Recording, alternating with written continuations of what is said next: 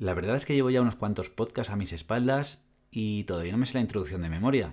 Mm, voy a intentarlo. Momento Guitarra, episodio 42. Hola, ¿qué tal? Te doy la bienvenida a este podcast de divulgación y entretenimiento educativo musical en torno al aprendizaje y disfrute de la guitarra clásica. Esto es para ti si buscas motivación, inspiración y crecimiento en tu viaje con las seis cuerdas. Uy, casi, casi, casi. He tenido que mirar en la mitad. Todavía no me sale entero. Pero bueno, me presento. Yo soy Pablo Romero Luis, músico y profesor de guitarra. Y hoy te traigo un podcast, un episodio en el que vamos a hablar sobre memoria. ¿Vale? Que es algo que nos llama mucho la atención. Ese es un tema que me preguntan mucho, ¿no? Y hace poco hice una publicación en mi blog o en mi, mi canal de YouTube, que también era un vídeo en el que hablaba sobre cómo aprender de memoria de una de las maneras que tiene David Russell, por lo menos comenta en una entrevista que le hicieron. Ahora te explico sobre eso, pero también te voy a explicar algún truquito de cómo yo practico para tocar de memoria. Así que, si te interesa, afina, que empezamos.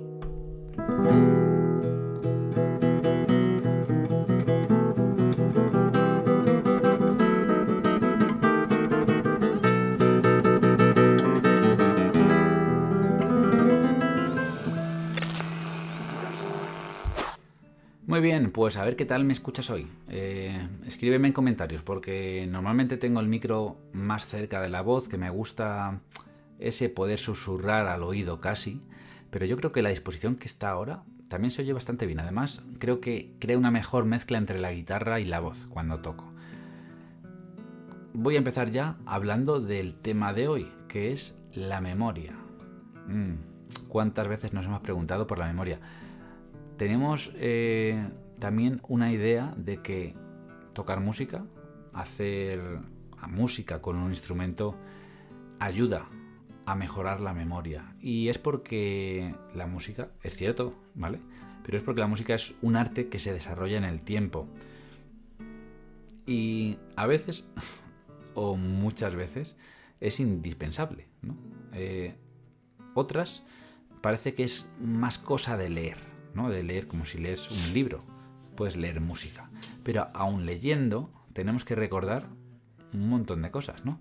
Decisiones de, interpretación, decisiones de digitación, em, agógica, ¿vale? Hay muchas cosas que también hacemos de memoria, aunque no nos demos cuenta, cuando estamos leyendo una partitura. Pero vamos a hablar concretamente hoy de el momento en el que decidimos quitarnos una partitura. Y bueno, te voy a contar esto que decía David Russell para aprenderse una partitura y luego tocarla de memoria, que consistía en aprenderse... Bueno, mira, te voy a poner el ejemplo. Eh, te voy a poner el ejemplo con una frase musical. Eh, esta frase musical habría que empezarla desde el final, ¿vale? Para aprendérnosla e ir un pasito para atrás y luego otra vez al final, un pasito para atrás y otro, otra vez al final, ¿vale? El ejemplo es esto, mira, la canción, bueno, una frase de ella acaba así. Esto sería la última nota. Entonces ahora cojo la penúltima nota y hago... ¿Vale? ¿Sabes cuál es ya? Ahora cojo una nota, la antepenúltima. ¿Vale? Y me estudio eso. Ahora voy a coger una antes todavía. ¿Vale? ¿Sabes de qué canción se trata? Voy a poner las dos primeras notas ya. ¿Vale? Eso ha sido un ejemplo, bueno, regular porque David Russell no dice exactamente eso. Él dice la partitura desde el último compás hasta el primero, pero siempre pasando muchas veces por ese final, ¿no? No haciéndolo al revés, obviamente, no sonaría la canción. Fíjate que haciéndolo así, igualmente, suena raro hasta que no la pones completa. Entonces, aunque bueno, es una técnica curiosa y divertida, a mí no me funciona, porque yo necesito escuchar la música, escuchar la forma. Entonces, te voy a decir ¿Qué hago yo? Si quieres ver el vídeo completo, que ahí lo explico mucho mejor, te voy a dejar abajo un link a, ese, a ese vídeo, porque me parece muy interesante. Sobre todo la introducción es magistral. si la has visto ya, sabes por qué lo digo. Entonces, mm, ¿qué hago yo cuando quiero o cuando tengo que tocar de memoria? Porque el querer o el tener es también una cuestión aparte, que voy a tratar también ahora. ¿Qué hago yo? Lo primero, bueno, tengo varias fórmulas, ¿no? Pero la primera de ellas, la que sería ideal, cuando ya sé que tengo que tocar de memoria, pues porque a lo mejor voy a acompañar a baile, tengo que estar mirando, a lo mejor porque va a ser eh, pues algo muy rápido y no puedo estar mirando la partitura. Yo lo que hago es estudiar de memoria. ¿Y eso qué es? Vale, lo voy a explicar así como pueda, ¿vale?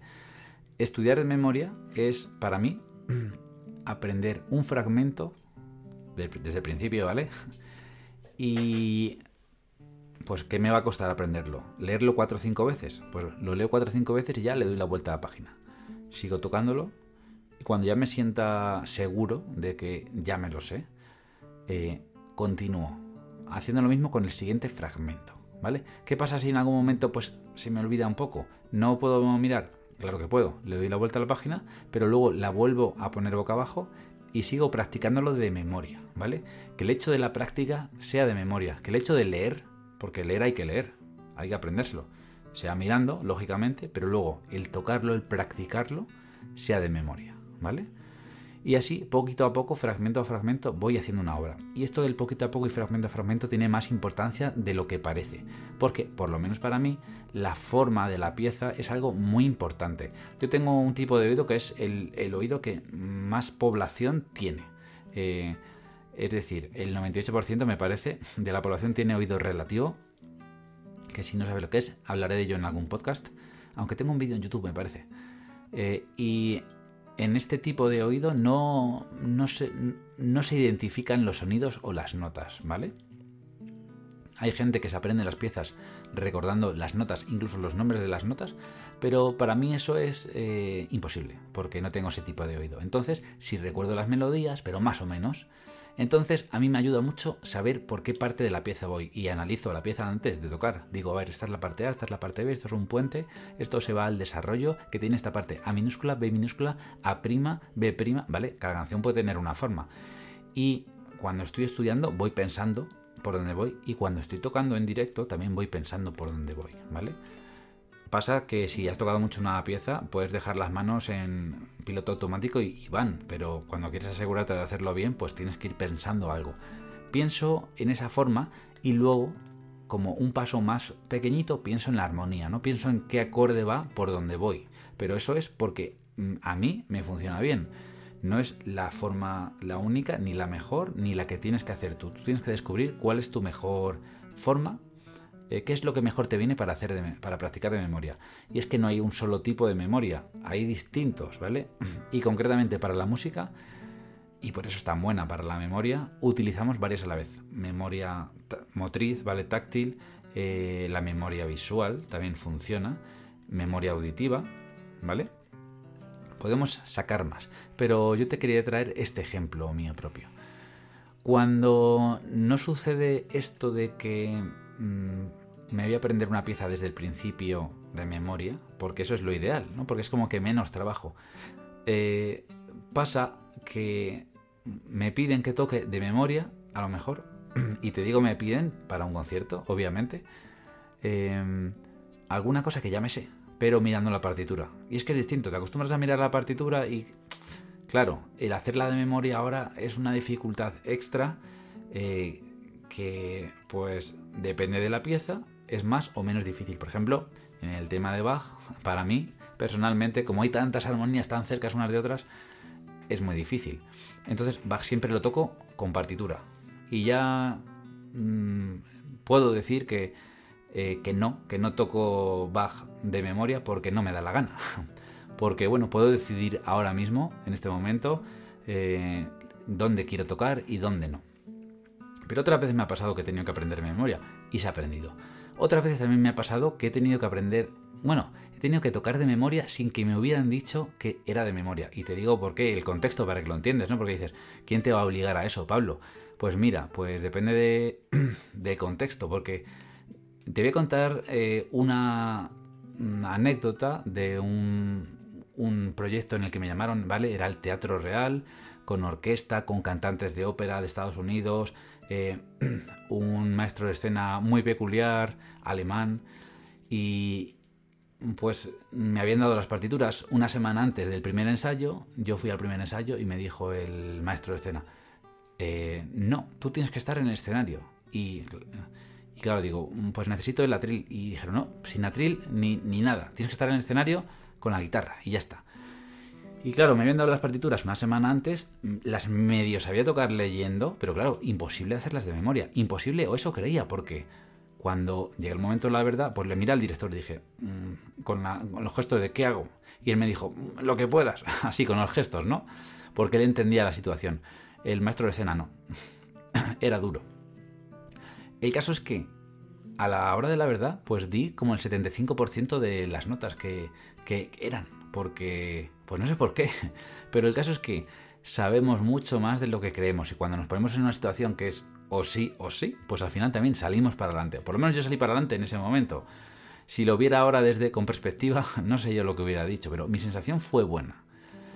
Con esto te estoy diciendo que mm, seguramente eh, si te has acostumbrado a tocar piezas con la partitura, te sea difícil quitarla. Pero que no está mal decir, pum, fuera, partitura y a ver qué pasa, a ver hasta dónde llego. Llegará el momento en que te encajes con alguna cosa, alguna nota que das que no es la que era y ya se te va un poco la memoria. Y ahí es donde tienes que aprender un poquito de ti mismo o de ti misma para decir, a ver, a mí qué me viene mejor, pensar en la armonía, pensar en las notas, no pensar nada, ¿vale? Porque eso es lo que yo creía al principio, de yo digo, no, si a mí los dedos me van solos cuando cojo la guitarra, al principio pues parece que sí, porque son las piezas más fáciles, y son como melodías más conocidas, pero cuando ya le pones bajos, cuando le pones varias voces a la vez, cuando ya le pones otras cosas, no vale con solo que los dedos vayan a su sitio, porque claro, eso puede funcionar, pero se equivoca un dedo, se equivoca un dedo de la mano derecha o de la izquierda con las juntas que están las cuerdas y la memoria nos falla. Entonces para eso es bueno eh, trabajarla, trabajar la memoria y no aferrarnos solo a un tipo de memoria, ¿no? Esto que estoy contando es bastante abstracto, pero bueno, también es el tema que, toca hoy. Y yo creo que el consejo que te puedo dar es que te pongas el objetivo de, si no te sabes ninguna pieza de memoria, saberte mínimo de aquí a seis meses, ¿vale? No te lo voy a poner muy difícil. Tres piezas. Y no te digo que sean las más difíciles que sepas tocar. Te digo que te sepas tres piezas. Siempre. Siempre, siempre, siempre. Eh, ¿Por qué? Pues mira, si tocamos la guitarra, alguien sabrá que tocamos la guitarra y en algún momento habrá una guitarra por ahí y te dirán, toca una canción. y tú, si pues bueno, puedes decir, no es que no me sé ninguna memoria, o puedes aprovechar, ya que te sabes una de memoria, y tocar. ¿Qué pasa? Que si tocas una memoria y lo haces bien, te van a pedir otra. Y luego a lo mejor te, te gusta y quieres darle un bis y venga, una tercera. Así que mínimo tienes que tener tres. Vale, ¿cómo empezamos? Primero, elige una de las piezas que más te gusten, que más toques, y si no te sabes de memoria, es buen momento para elegir. Por ejemplo, Romance Anónimo es una típica, suele gustar mucho y es mm, quizás mm, eh, agradecida para hacerla de memoria. Mi favorita, otra de ellas. Y luego ya, dentro de tu repertorio, elige una más fácil y una más difícil, ¿vale? Una más tranquila y otra un poco más rápida. Y lo que tienes que hacer es ir cambiándolas. Entonces, yo digo, vale, tengo recuerdos de la lámpara de memoria, pero ya me he cansado de tocarlo. Voy a poner otra, voy a poner capricho árabe, no sé, ¿sabes? eso es lo que yo haría. Y poco a poco, pues parece mentira, pero yo cuando ahora me dicen, ves a tocar, tengo que hacer una lista mental digo, vale, si es dentro de poco, puedo tocar esto, esto, esto, esto, esto. Y bueno, lleno una página y pico. Pero así de pronto, si me dices, venga, toca tres horas seguidas, pues no, no, no lo sé, no tengo que acordarme de los títulos.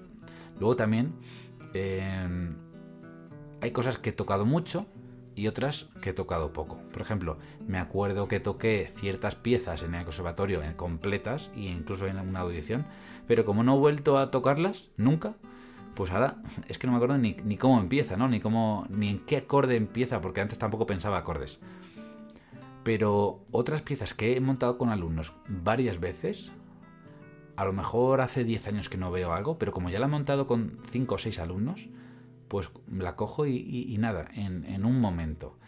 Pasa que una pieza que he tocado, pero hace mucho, mucho, y la he tocado muy poco, no me acuerdo, ¿no? Pero luego se monta rápido. Pero eso es otro tema para otro día. Ahora te voy a hablar un poco de el próximo curso que tengo en la escuela.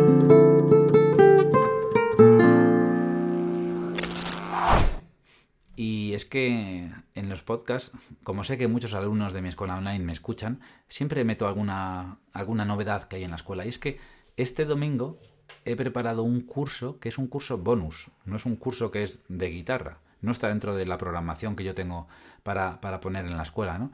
De primero a, hasta el curso 10 o curso 9, como quieras verlo. Sino es un curso de organización, es un curso de gestión del tiempo para justamente eso, para aprovechar, para eh, rascar el máximo tiempo, ¿no? Y aprovecharlo, ¿no? Y decir, si tenemos poco tiempo, vamos a hacer buen uso de él, vamos a planificar, vamos a mejorar la concentración, vamos... Bueno, eh, doy una, una, serie de pautas, ¿no? En, creo que son cinco o seis vídeos, con muchos, muchos consejitos sobre este tema de mm, organización. Y aprovecho para este curso eh, también ponerle dentro de, que esto a lo mejor no lo sabes, es la primera vez que lo digo en un podcast, eh, ponerle dentro de la escuela Momento Piano. Y sí, es que eh, después del éxito que está teniendo Momento Guitarra, me he asociado con una profesora de piano, de piano que es Margarita Rula. Y juntos estamos haciendo un proyecto yo poniendo el sistema y, bueno, y el cómo, cómo funciona la parte online. Eh, y ella poniendo sus conocimientos de piano, de muchos años de dar clases y pues los años que lleva tocando, para hacer una escuela de piano. Y el punto de organización del estudio es algo que no solo vale para guitarristas. Si tienes interés de que hable un podcast sobre algunos de los puntos que tratamos, si te da alguna de las pistas que, que doy, eh, me lo dices, ¿vale? Y si eres alumno o alumna de la escuela, ya dentro de poquito vas a poder disfrutar de él. Vale, pues mm, después de esta cuña publicitaria de la escuela, eh, me parece que también puede ser interesante, aunque no estés en la escuela, porque eh, el saber que la parte de organización es importante, que la concentración hay que mejorarla y todo, todo esto que va añadido, pues aunque no estés en la escuela, pues mira, te lo anotas y dices, tengo que investigar sobre ese tema, que hay mucha información voy a contar ahora, voy a hacer ya el paso al final del podcast y voy a leerte un comentario que hizo un usuario hace muy poquito.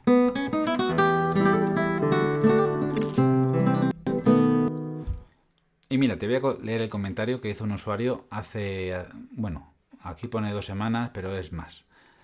Dice, hola Pablo, en una ocasión departías sobre aplicaciones para músicos sería interesante que retomaras el tema con secuenciadores como el Guitar Pro y similares.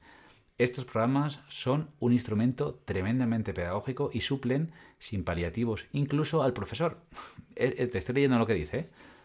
Vídeos, tutoriales, etc. En ningún vídeo de YouTube se desglosa el mundillo de las seis cuerdas, se comenta nada sobre estas poderosas aplicaciones. ¿Por qué? no creo que suponga un inconveniente para el profesor que el alumno disponga de estas herramientas para el aprendizaje. Saludos. Pues un saludo FMPS2950. Me parece interesante tu tema, incluso para tratarle en la parte principal de un podcast, pero bueno, he aprovechado para, para comentarle aquí.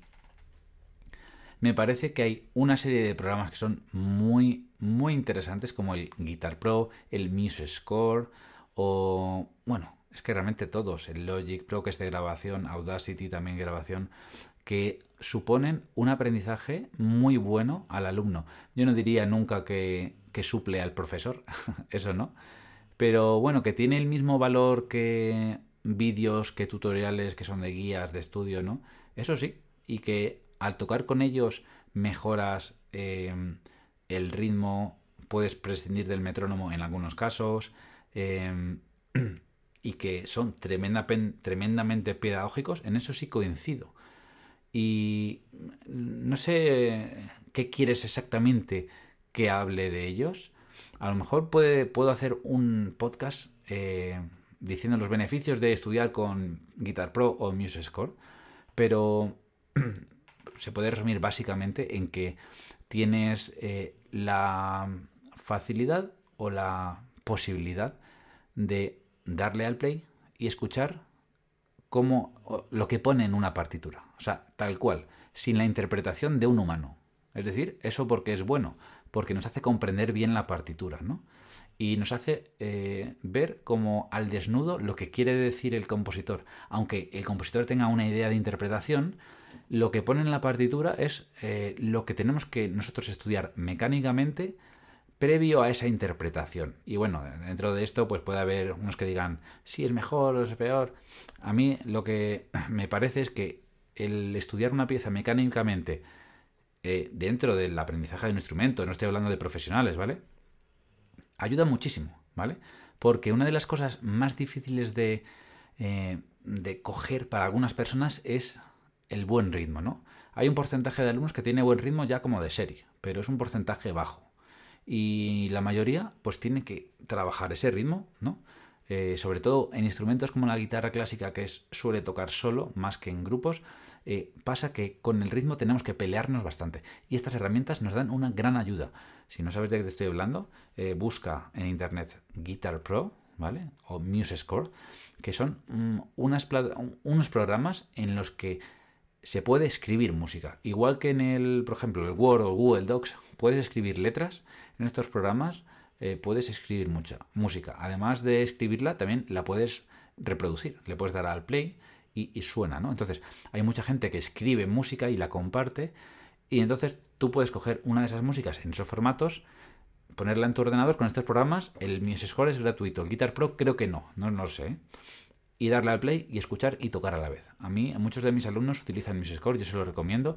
Sé que hay que aprenderlo, que es, pues bueno, un proceso de aprendizaje, pero es muy interesante. Y bueno, me alegro que hayas traído el tema porque pueden salir de aquí algunas dudas que escribiréis eh, en el comentario de este vídeo, si estáis viéndolo en YouTube, o en iTunes o en Spotify para que yo lea y responda en futuros vídeos. Quería poner esta parte de los podcasts con preguntas al final, que me gusta mucho, y no dejar este, esta buena costumbre.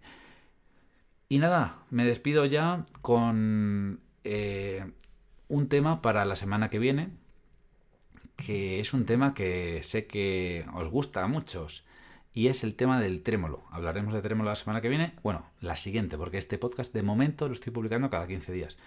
Puede que sí. Y ahora para acabar, y no me atrevo de ponerlo, de no ponérmelo, eh, me gustaría decirte esta frase que ya repito eh, de costumbre en el podcast. Y que sí me sé de memoria, pero bueno, voy a tenerla al lado por si acaso. Porque digo, como este podcast es de memoria, tendría que hacerlo todo de memoria. Pero no. Estamos aquí para divertirnos. ¿Sabes qué frase es? Es toca mucho y equivócate. Sigue tocando y comete errores. Continúa y empieza de cero si es necesario, porque lo importante, lo bonito, es el camino que recorres.